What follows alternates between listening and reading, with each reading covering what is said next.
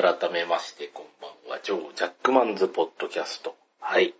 えー再開してから割と週間更新になっています、このラジオです。えー本日はですね、えー前回の予告通り、えーこちら、福島県は須賀川市に行ってきたお話をするためにこの方をお呼びしておりますので、どうぞよろしくお願いします。はい、キメでございます。どうもよろしくお願いいたします。はーい。我々は、えっ、とですね、えープロレスつながりでもあると同時に、えー特撮の話もよくするということで。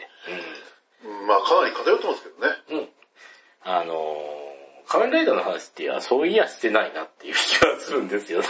変ライダーはちょっとねえ、広すぎますね。やっぱり、見うん見て、見るべき範囲は。そうですね。えー、まあ我々の中ではとりあえずあの、スカイライダーを見てから 来いと。アブンガを見てからあ、文化が起きてから来いと。本当に偏ってますね。まずそこからですね。まずそこからですね。えーあの、それは、えっ、とですね、僕たちの仮面ライダー、ウルトラマン、仮面う僕たちのウルトラマンだっていうので、あの、ウルトラマン80が出てきた時に、もう、あれメビウスとかでね、あの、涙したという。涙しましたね。うん。やっぱり僕たちのウルトラマンは80ですよってあなたに言われた時に、じゃあ俺たちの仮面ライダースカイになるよっていう話をしてるんですよ。え、アブンガ 俺たちのスカイライダー、俺たちのライダーはスカイライダーになってしまう。うんかといってこれをスーパーマンにえー変えたところで、えー消化キングとか出てくるんで大変なことになるんで。変えなくていいです。スカイのままでいい。いいです。まあまあまあまあ、いきなりもうね、あの、どうでもいい話してますけど、えー何の話をするかというとですね、えー福福島県は須賀川市という、こう、馴染みのない地名のところにですね、え突如できたあの、特撮アーカイブセンター見に行ったというおえ話そうをですすでねね。。須賀川市の人には冒頭から本当に失礼な手出しを申し訳ないんですけれども、福島県の方以外で、ね、隣県の宮ええ城、栃木とかであっても、え須賀川市というのはあまりご存じない方が多いかもしれない。ー、えこれは本当ね、切実な問題だと思うんですけれどもえー東京の方面から見た場合、ー、え。えー福島、栃木県の上、一つ上が福島県ですけどいわゆるあの、白川の関っていう関所ですね。ええ。大昔にあった、その白川の関っていうのがあった白川市っていうところと、まあ、あの、福島県内では一番人口の多い郡山市っていうのが、ええ。もうちょっと北に進むとあるんですけれども、え。その白川市と郡山市の間に、ちょうど中間地点ぐらいにあるのが須賀川市ー、になりますね。そうですね。で、あと、なぜか、えー福島の、えー空港はなぜか須賀川市にあるという。めっちゃ遠いね。うん。そうなほんんです、と遠い。すっごい山奥にあって、うん。こんなところに空港あるの？っていうところにありますからそう。。これはなかなか、うん福島から飛行機で飛び立つっていうのはかなりえー難易度が高いっていうか、高いですね。うん福島に、えー飛行機で降り立つっていうのも難易度が高いっていうか、降りてどこに行くんだろうとか、いろいろ難しい場所にある空港ですね。僕はやったことないですけど、なんか福島から飛行機を使うんであれば、うん新幹線で羽田まで行った方がもしかしたら、早いか楽があるかもしれませんね。本数が多いとか。いや、昔みかん師匠も言ってましたけど、あの、普通に花巻で乗るよりも仙台から乗った方が飛行機代安いっつって言ってましたね。あー、そうかもしれませんね。いろいろ安いうん。うん航空会社とかもありますしね、大きい、ね、空港になればなるほど。そうそうそうそう。南の方行くんだったら変な話、もう羽田まで行った方がまだいいっていうのもありますからね。確かにね、は羽田まで行って、あともう羽田のあの飛行場の上を徒歩で歩いて飛行機までインするっていうような、うん。そういう乗り方の方がね、うん。まだいいっていう感じのですね、えー、ところの、えー、須賀川市ですよ。そんな須賀川市でございます。ごめんなさい、須賀川市民の皆さん。えー、いやいやいや。でもここですね、なんでここに特撮のアーカイブセンターができたかっていうと、あの、ここですね、円谷英二監督の出身地ということだったんですね。はい、特撮の神様の出身地がこの福島県の須賀川市だといううん。言われてますね。確かに、まあ、あの、ね、えー、もう、実際にあの、戦前から活躍、戦前戦後ぐらいの時は、ね、大活躍してたっていう。大活躍されてますからね。えでもそう考えると福島はね、あのー、つぶや監督で、ーうん。ウルトラマンとかゴジラとかで、うん。で、宮城県は石森章太郎さんが、ああ、そうですね、ね。生誕の地でね、石森漫画館っていうのもええ石巻市にありますんで、うん。なんとウルトラマンと仮面ライダーが、ええ。なんか、北、北と南にいる。ああ、すごい言われてみれば、ある意味ゴージャスなうん。土地ですよね。そうですね。まああの、えーっとね、あの、ご当地ヒーローも東北はすげえ多いですからね。山ほどいますね。山ほどいますからね。えー仙台市内にはそんなにいないけど、仙台市内にはいないですけど、仙台市から出ると、なんかめっちゃいますね。めっちゃいますからね。えーもう意識、えーですね。仙台市のヒーローはちょっとまだ今休止中なんで。そう。で、まあ、深川のえ特撮アーカイブセンターの話なんですけれどー、えまあ、これがうん、深川市の高速を降りてから、ー、えさらに吹雪の中走ること、ちょっと距離がありましたね。ちょっとどころじゃないっていうか、これはあのバスとかでは来れないこともないけどっていう。いや、バス停あったんですよ。うん。行く途中道うに。ん。バス停があって、うん。あ、バス停があるならバスで行けるなと思って僕時刻表見たんですよ。うん。時刻表の文字が薄くて読めなかったの。あだからいつ来るのか全然わかんなくて。で結局行きも帰りもバス一台も見なかったですから、見なかったですね。うん、他の地域の人どうやって行くんだろうって思いましたね、あれね。いやー、車社会でないとちょっと、これは、かなり難易度の高い施設。難易度の高い場所ですね、施設的には。うん。で、正直あの、来る途中にこの、えーって感じのところを通っていったんで、こ、これは、つって。なんかプレハブ小屋一つになんかちょろっと出して終わりとかそういう感じのイメージだったんですよね。えいやー、でも、ついてみたら意外や意外でしたね。うんいや、かなりしっかりとした建物で、うんおそらくなんですけど、もともと市の施設かなんかだと思うんですよね。うんなんか、市民センター的な。うん。それを多分改造して、その特撮アーカイブセンターっていう、その、うん。なんでしょう、特撮に使用された品々を、ええ品々を保管するうん。場所として活用してるっていう感じでしたね。いやーアーカイブセンターっていうだけあって、別にあの、まだね、できて間もないんで、そこまで展示品は多くないんですけれどもね。確か2020年、昨年の11月にオープンしたばかりだえという記憶してますけれども。えうん。いやーここでね、あの、言うんですけど、なんか特撮のアーカイブって言って、じゃああの、えっ、と、ヒーローのスーツとか、あのーね、着ぐるみとかがいっぱい展示してあるかっていうイメージとはちょっと違いましたね。ちょっと違いますね。まずあの、うん怪獣一体もいませんでしたか？ら。うーん、そうですね。うん。いやー、あの、これ、えっ、と、表現が難しいんですけど、あれですね。特撮技術の方を置いてるような。そうですね。うん。確かに、確かに。うん。技術的観点として見るとめちゃくちゃ面白いんですけど、え子供に怪獣さんいるよとか言って連れて行くと、ええ。パパ嘘つきって怒られてしまう。パターンの施設ですね、あそこは。そう、入ってですね、ホール収蔵シーンってバーンって8個が置いてあるんですよね。で、え？っつって、これで特撮？っつってバーッと見たら、これガメラ3に出てきた8個だっつって。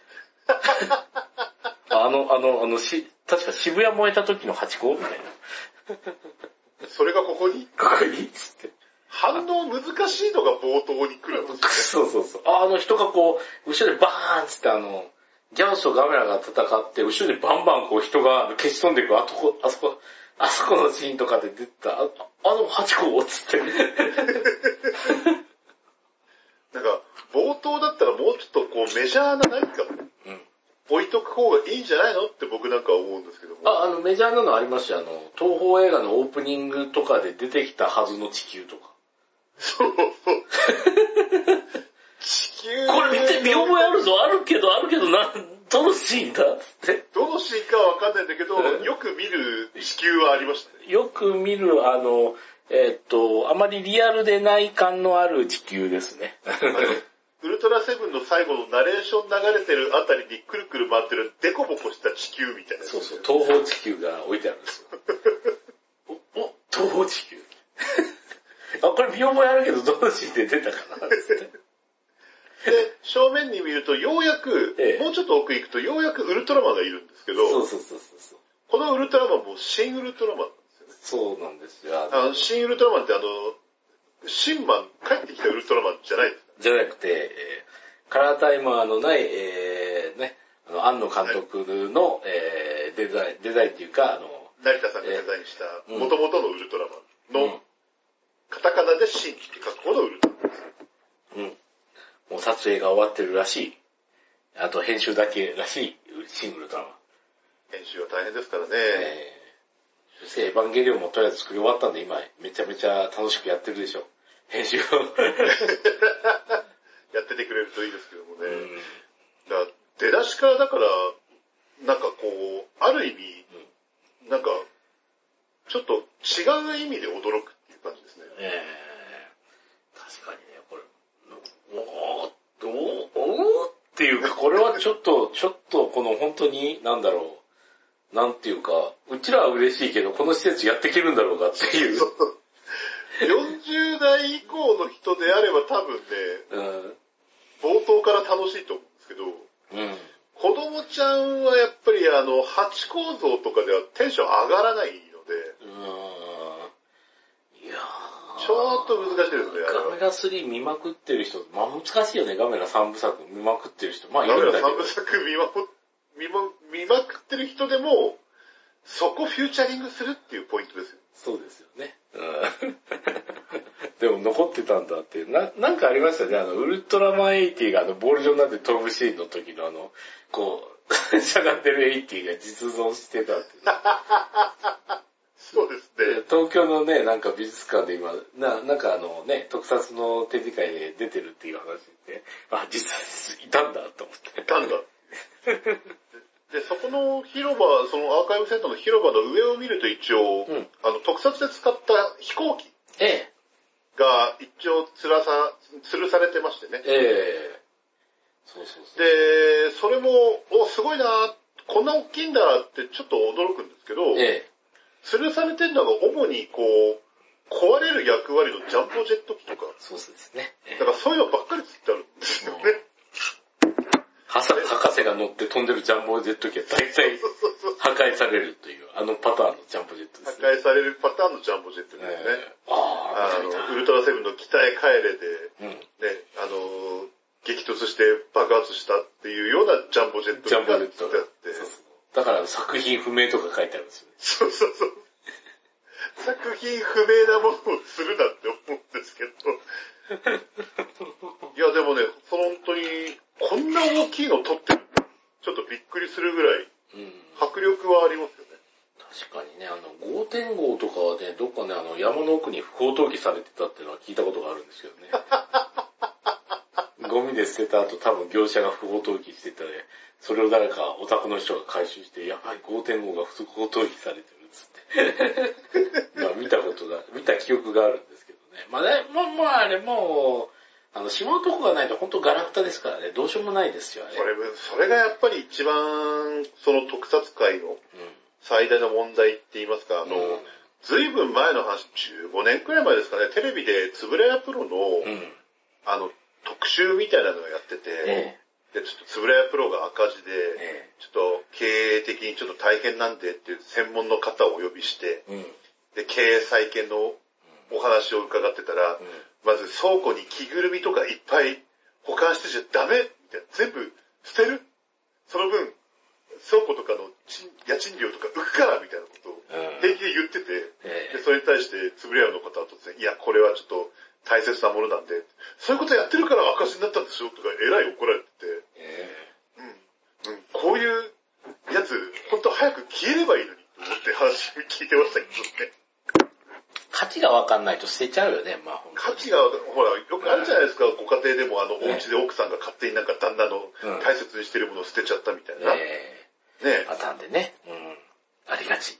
うん。ありがちなやつですけれども、そういうようなのを見て、いやいやいやいやいやいやいやいや。いや、ただ、それもある意味やっぱり特撮界における問題というか、う結局そういうのの保管とかを個人に頼らざるを得ないというか、うん。マニア的な人に頼らざるを得ないというか、ほら、例えばジャンル違いますけど、ゲームセンターのええ。体感ゲーム機とか、うん。昔で言うと、ね、アウトランとか、うんスターバーナーとか大きい筐体ありましたけど、うん。ああいうのを個人で倉庫借りてうん。保管してる人とかもいるわけですよ。まあ確かにね。ね、いろんな人からカンパを募ったりして。うん。だけど結局そういうのって、個人が頑張ってるだけで、何かこう、国とかを挙げて、うん。うん。もうその伝統的な技術に対して敬意を払って、なんか保存していきましょうねとか、うん。そういう感じではないんですよね。まあ確かにね、今、難しいよね、あの、相撲とか歌舞伎とかね、まあ文楽はなんか大変なことになったけど、関西で。で、まあそれでは、お金をかけて、まあ、なんていうかねあの、うん、残していくっていう。流れでいっても、それにあぐらをかいて、ね、誰もお客さんが来ないものを、果たしての、いつまでも残すべきかみたいな論争は出てくるから、ああ、確かにそうですね。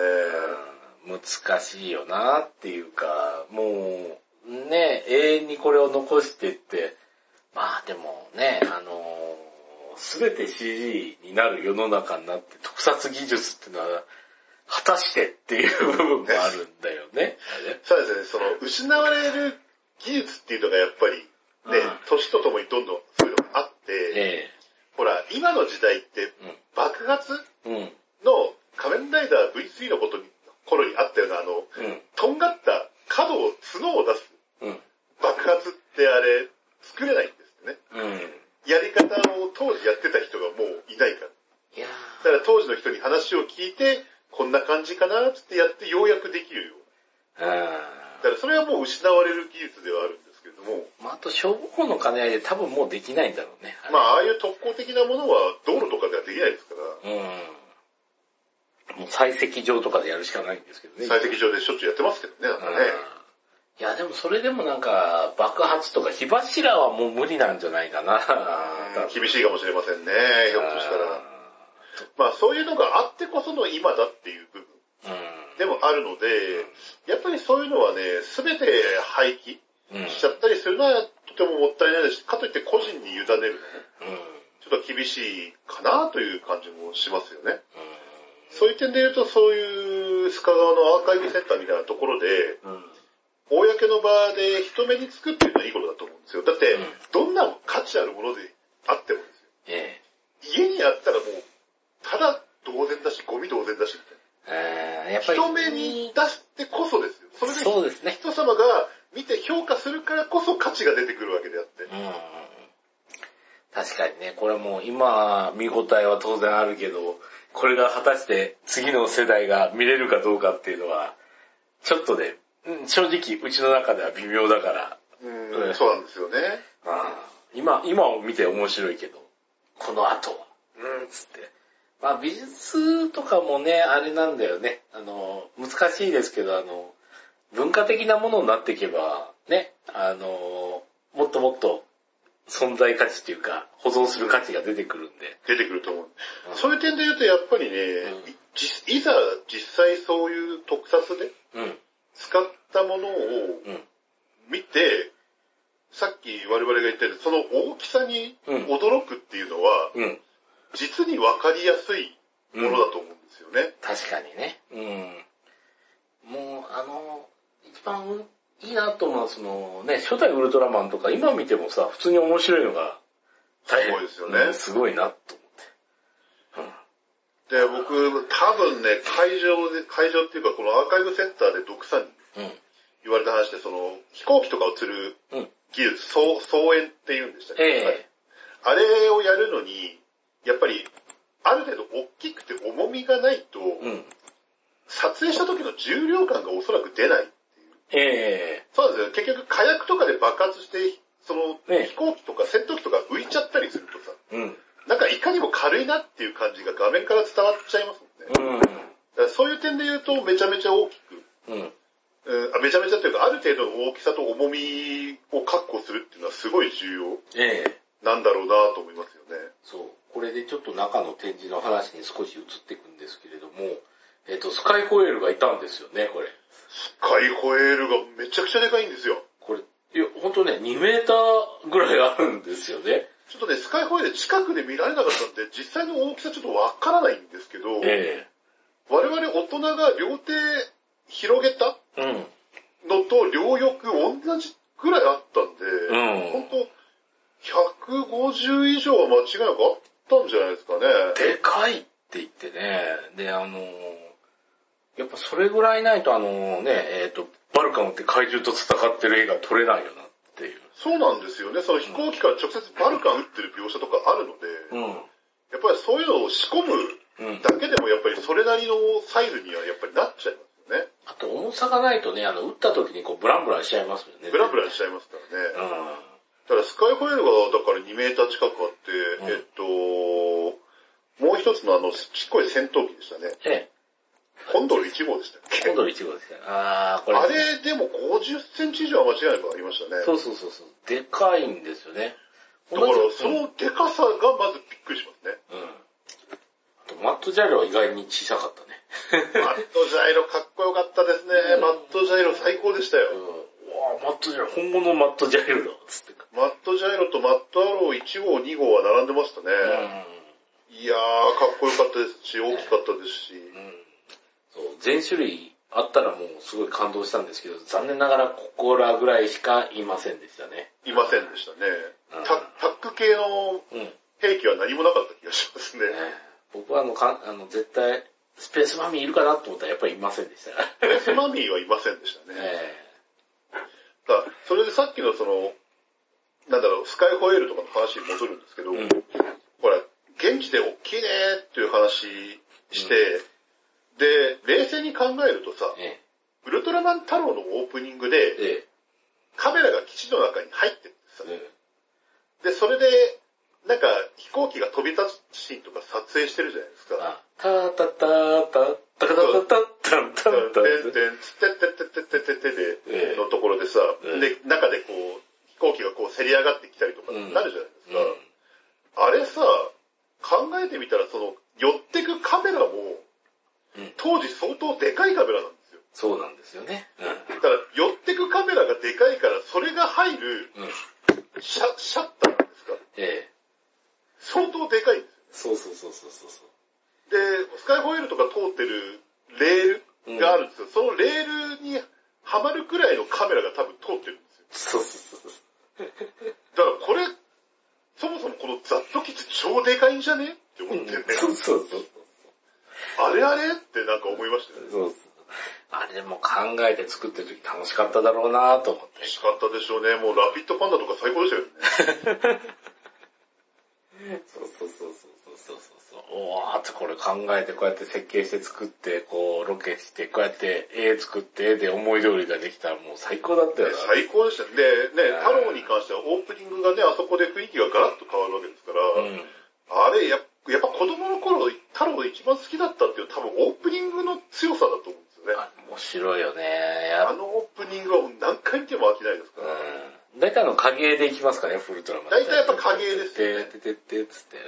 影ももちろんいいんですけど、うん。うん。やっぱ太郎はね、やっぱちょっとワクワク感がたまらないものがあります。うん。うん。そうそうそ基地内部っていうその響きもね、いいですし、うそう。うん。普段見られない発信シーンを永遠見ていられる。そうそうそう。あと発信シーン見られるのって本当ウルトラセブンのウルトラフォーク1号ぐらいじゃないですか。あーフォースゲートオープンの時ね。フフォークゲートオープン。うん。ね、あれもめっちゃめちゃかっこいい。あ、うんあと80も一応基地から出ますね。うん。あの、他の飛行機と一緒に出るっていうあの80も結構僕好きなんですけど、いえや、基地の話しちゃダメだ。そっちの話じゃない。アーカイブセンターの話だ。えそう、だから、あの、その大きさうん。は本当にこんなでかいのっていうのはね、本当に新鮮な感動を覚えたので、うん。あれは本当にね、なんか機会があれば見に行っていただきたい。あの、うん。く空撮で使うウルトラマンとかセブンとかのね、あの、ワイの、ワイの字になってる。空飛んでる姿の人形とかもありましたから。うん。そうですね。あとはまあちょっとあのメカに関してはあまりネタバレしたくないんで、あの、伏せときますけれども、えー、なんですね。おそらくあの、えっ、ー、と、そこに点された亀が、これ小さな勇者の方の亀なのか、それともウルトラ Q の方の 亀なのか。どっちの亀なのか。うん。これがね、ただ甲羅にトゲ生えてないからウルトラ Q の可能性があるんですよね。ウルトラ Q の方の可能性が高い。高いっていう。Q の亀じゃないかなっていうので、ちょっと皆さんも見ていて、でも Q の亀もうちょっとゴテゴテしてたなっていう 感じでね、ちょっとこの謎亀の正体はちょっと ね、見ていただければなっていうところとは、あれですね、その、つぶれや英二監督が、うんその、戦中に作ってた日本海、ええ、えー大海戦でしたか？ええあのー映画で使ったと思われる、うん。えー戦艦うん。とかもありましたし、あと、えらいでかいヤマトがありましたね。えらいでかいヤマトは、あの、本当の戦艦ヤマトの方ですけど本ね。当にヤマトの方、本当に戦艦の方の、うん。うん。宇宙つかない方の戦艦ヤマトですけど、すごい大きかったですね。あれは本当に文字通り、両手でも足りない大きさでしたから、うん。いやー、これ、まあでもあの、ね、方針からの弾が出てドカンドカンっていうシーン考えると、あの、方針の中にもね、火薬とか仕込んで、撃つ仕組みとか入れないといけないから、入れないといけあれぐらのね。でかさが必要なんだなっていうのがわかりますしね。それを浮かべて撮影する、そのプールのデカさとかも相当だったんだろうなと思いますしね。実際50メーター近くあったって、ね、あの別のね、あの、つぶらやミュージアムの方で、ね、あそうですの同じくあの、うん、ちょっとあの、あれ、えーここの須賀川のアーカイブセンターではない、えー、つぶらやミュージアムっていう施設がまた須賀川市内にありましてね。ありまして。で、そこにあの書いてあったんですけど、やっぱりあの、相当でかいごプールが、えーね、あの、あって、そこで撮影してたってね。うんだって沈没する船を見せるために、そのプールにはうん。四角い穴を開けておいて、そうそうそうそうそう。あの、ねえ、3メーターぐらいの穴があるプールがあって、そこ、そこの場所で船がこう真っ二つに折れて沈没する沈没するみたいなのをやる。シーンが撮れるということをやってすごいなと思いました。だから、それを水平ギリギリぐらいから撮ると穴も映らず、うん。うん。えー船がし泡立てて沈んでいくように見える。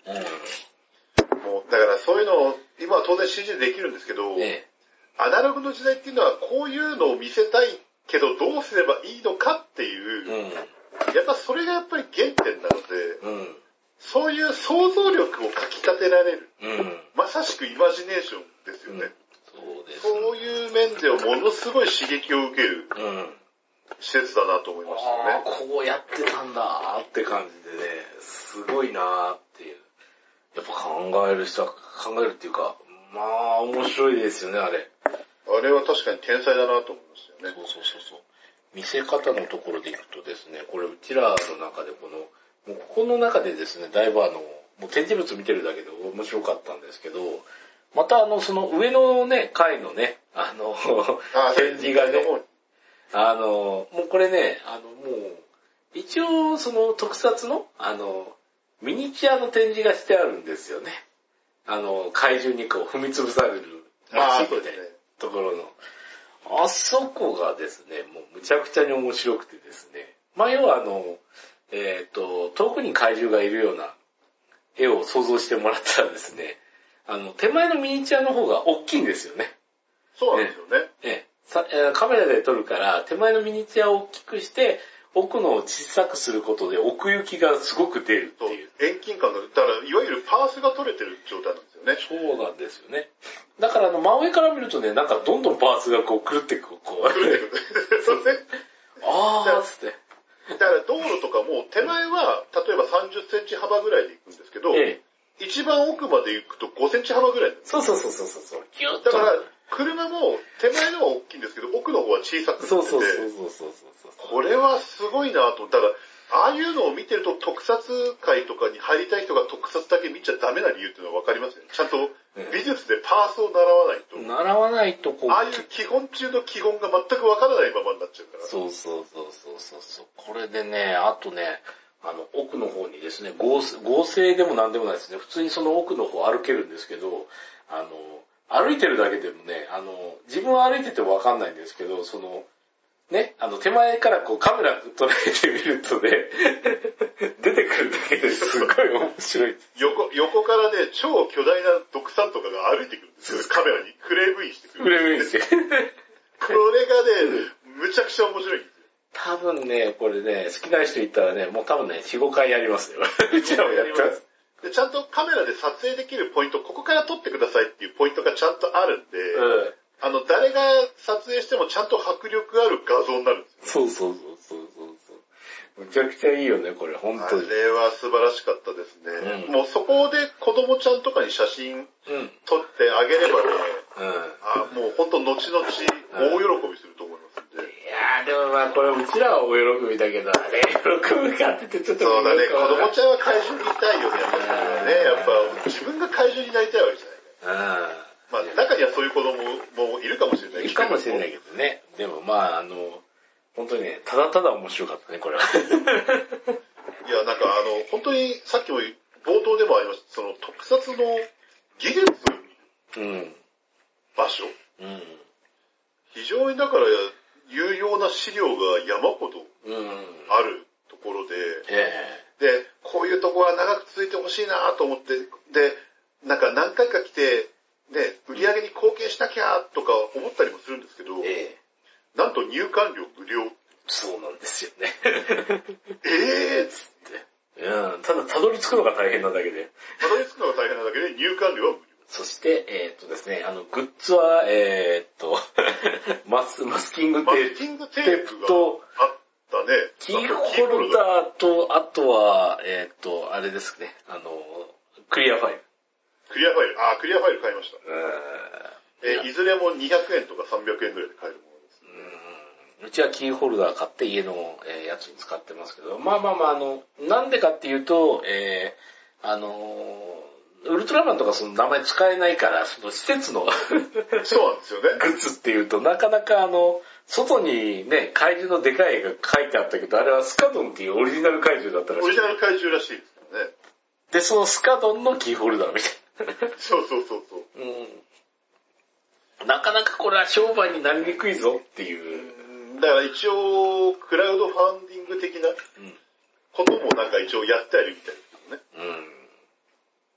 あとは、あれですね、あの、えっ、と、巨神兵東京に現るの。えー、あ、そうですね。えーと、えーと、上映施設といいますか、うん。と、あとはあの、メイキングが見れるっていう。メイキングが見られますね。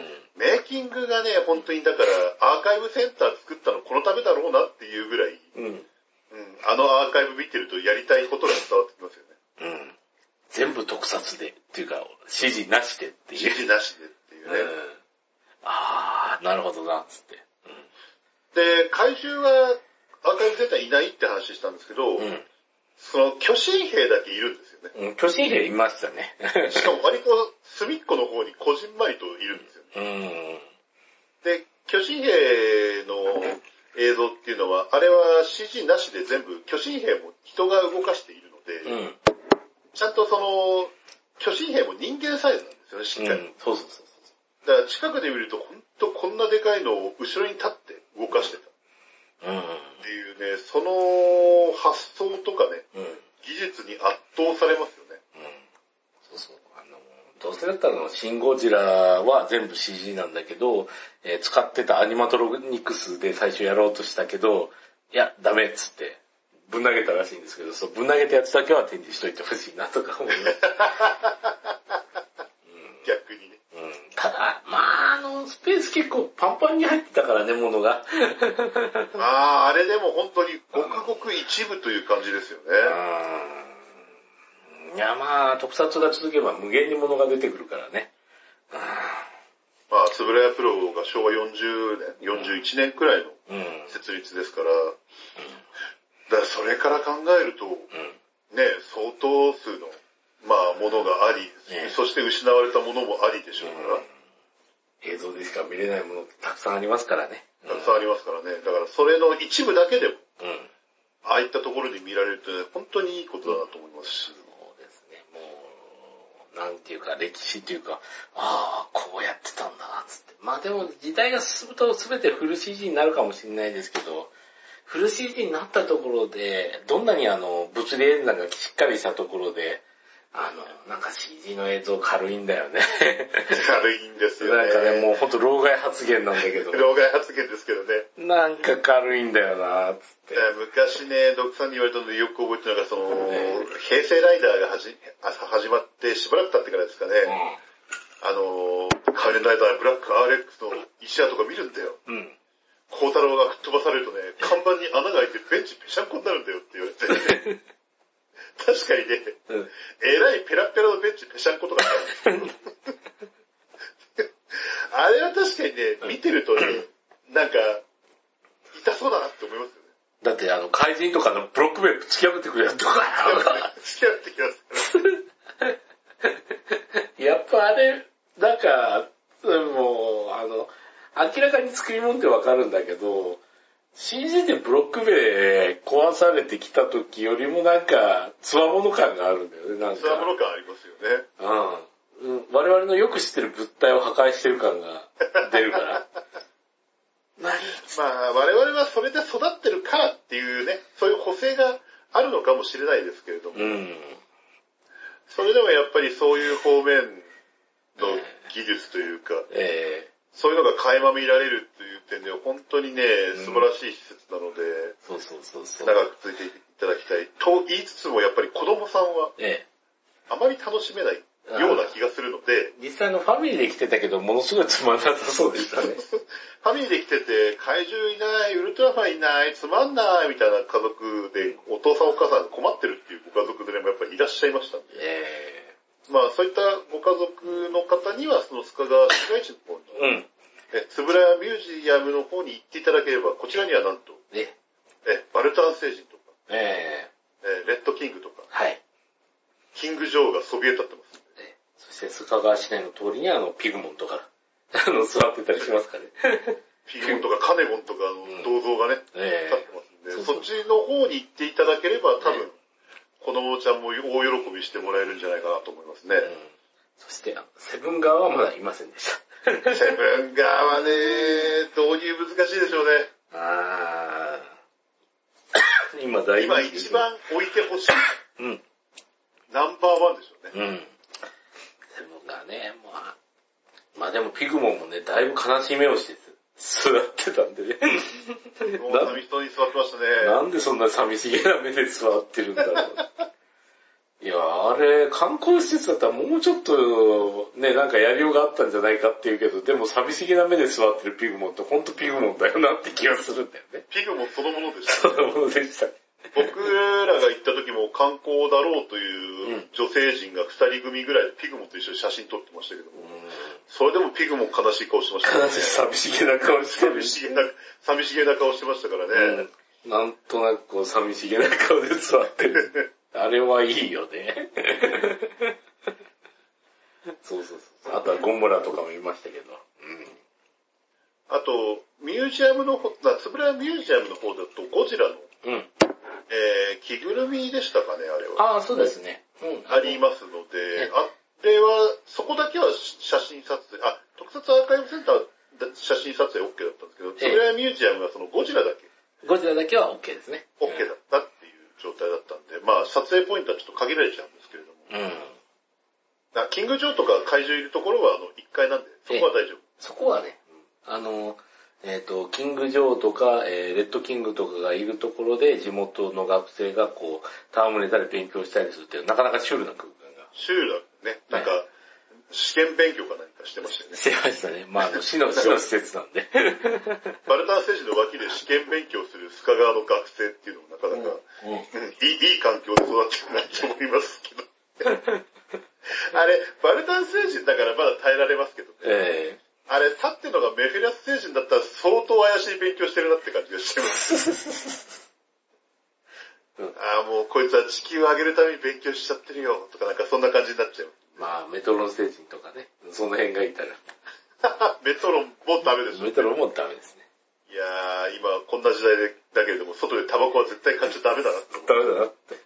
うん。まあ、ヒッポリトぐらいまで行くともう別にいいかって気になりますしね。あーヒポイントまで行くともう我々の力ではどうすることもできないので。うん。ヤプールとかね。ああ、ヤプールもどうすることもできないので。ああ、だとしたらあれですね、あの施設の中にも、うん。空にひびが入ってるような演出とかあってもいいかもしれませんね、どっか一箇所でね。あ、鳥獣だって。あ出てくる、出てくる、鳥獣出てくるっていう、なんかそんな感じの演出があっても、それはそれで面白いかもしれませんけど。あまあ、お金はかかるでしょうね。お金がかかりますね。いやー、まあなんか、いろいろとね、展示資料たくさんありましたけどね。うん。つぶらやミュージアムの方もね、なかなかあの、まあ、須賀川のところまで行ったらつぶらやミュージアムの方も見ていただけると。両方はしごしても、うん。まあそんなに、距離的にはちょっと離れてますけど、時間はそんなにかからないと思うので、もともとアクセスポイントは須賀川駅しかないんで、多分、あの、寄れると思います。乗れると思います、間違いない。公共の交通機関で行こうとしたら。うん。いやいやいやいや。いや、でも、よかったですね、本当に、あれは。もう、いや、財産だなっていう感じがしましたのと、あと、ああ、こ、こ、本当ね、何回も言ってますけど、こうやって撮ってるんだっていうのがね。それが分かるとね、なお嬉しいというかね。いやー、もう一回そのウルトラマンエースとか見ると、もう本当ね、ああ、もう、飛行機飛んでるだけでもう嬉しくてしょうがない。そうですね。ごめん、つって。毎回撃墜されてダッシュつってやっててバカにしてごめんとかして。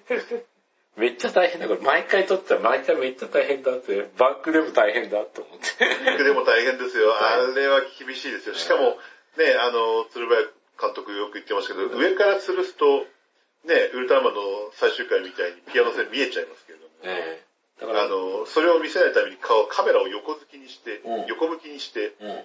後ろから吊るとか。うん。だから、いろいろな手法をやっぱり当時やってて。あの、ね、逆さに撮るとそうそうそう。ね、それならもう見えないだろうっていうね。うんなんかもうみんな頭いいんだか悪いんだかって感じがしてますよね。本当ですよ、でも、本当に。大変だなっていうのがもうよく、本当よく分かったっていうのが、この、あれですね、ミュージアム。ぜひとも、まあ、あの、特撮好きな人は見て、あのね、もう本当でニヤニヤするだけですけど、見てニヤニヤするだけですよニヤニヤ。する本当ニヤニヤして終わりなんですけど、うんそのニヤニヤが本当止まらないんで、ええ。すごいよね。ああとね、あの、このアーカイブセンターの1階にはですね、特撮図書館みたいなのがあって、ものすごい量の書籍揃ってますんで、ええ。そう、その書籍の中にあの、ウルトラマンの漫画のやつとかね、ええありましたんで、あの、酔っ払ったシンマンとかがもしかしたら見られるかもしれない。そうですね、あの伝説の漫画が見られる。伝説の漫画が見られるかもしれない。もうそこまではちょっと時間がなく、とてもじゃないですけど、うん。え手が出せませんでしたので、我々は。あれ全部見ようとして朝行っても晩まで終わんないんで、あれはあー、一週間かけても終わら終わんなでないいですすね、あれは。ね。ものすごい量の蔵書でしたから。うん、すごいって、それ無造作に置いてあるって、これはとんでもないなとは思いましたけど。さ最近発行されたものばかりじゃなくて、いわゆる昔のなんちゃら大百科みたいなのも結構置いてありましたかそうですよ、怪獣にはちゃんと袋がありますからね。ら。炎袋とか。この袋がその辺があるって。あと足足跡とかも必ず載ってます。そうそうそうそう。モンハンやった、モンハンのその V とかやって、絶対これ見て作って考えたろうなって思いますよそうですね。激毒袋とかそういうそうそうそう。絶対その、ゲロス解剖図みたいなのが出てきて、こう、やってたはずだなと思う。だからバードのだあの頬袋にはすごいもう猛毒が詰まってる。くちばしで作るとその猛毒を体内に送り込むんで、太郎もゾフィーも一殺だ。タオも死んだ、ゾフィーも死んだ、みたいな話になりますから。いやいやいやいや、もう最後にどん、全然関係ない話ですけど、あの、クリスマス会にいられたウルトラの父といえばクリスマスっていう。クリスいやそんな話をしましたね。えーで、えー、そういや、どういう話だったかなって見たら、ウルトラの父があの、生ハゲと戦う話でした。普通にあの、生ハゲが出てきましたね。で、生ハゲ星人とかじゃなくて、単なる生ハゲでしたね。単なる生ハゲだったらそれ人だよ。単なる生ハゲだったらそれ人だよ。近所の人だよ。うん。そして、えーっと、全ウルトラ作品中、唯一、えーウルトラの父があのファーザーショットを使ったのはその対生ハゲ戦だけでしたね。うわーっつって。今、ウルトラギャラクシーファイトで大活躍中のウルトラの父。うんウルトラの父は、えー基本あのエンペラー星人の捨て頃だったんですけど、生ハゲに対してだけは光線技を使ったという。生ハゲ、生ハゲ超強えな、おい。そうですね。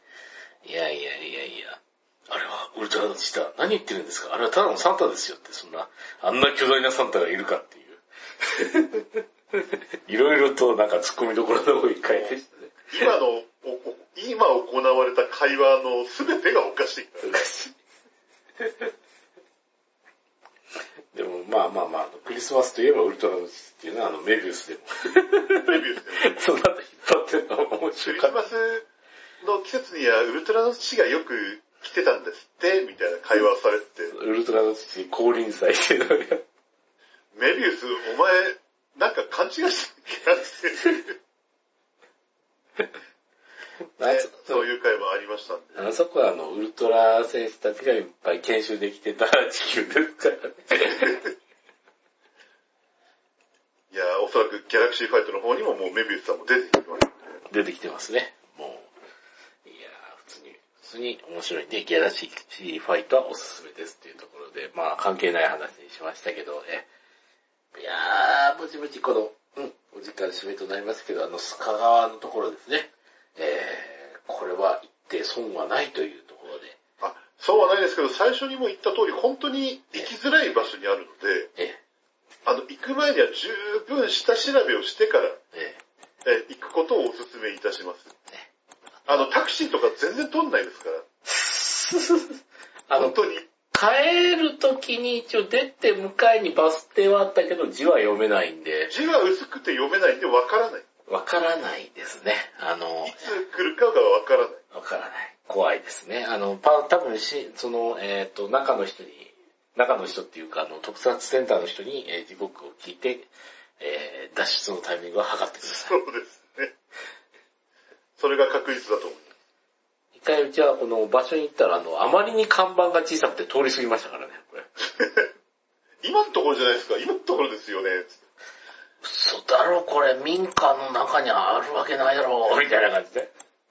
なんかそ民の家の中にあったんですけど。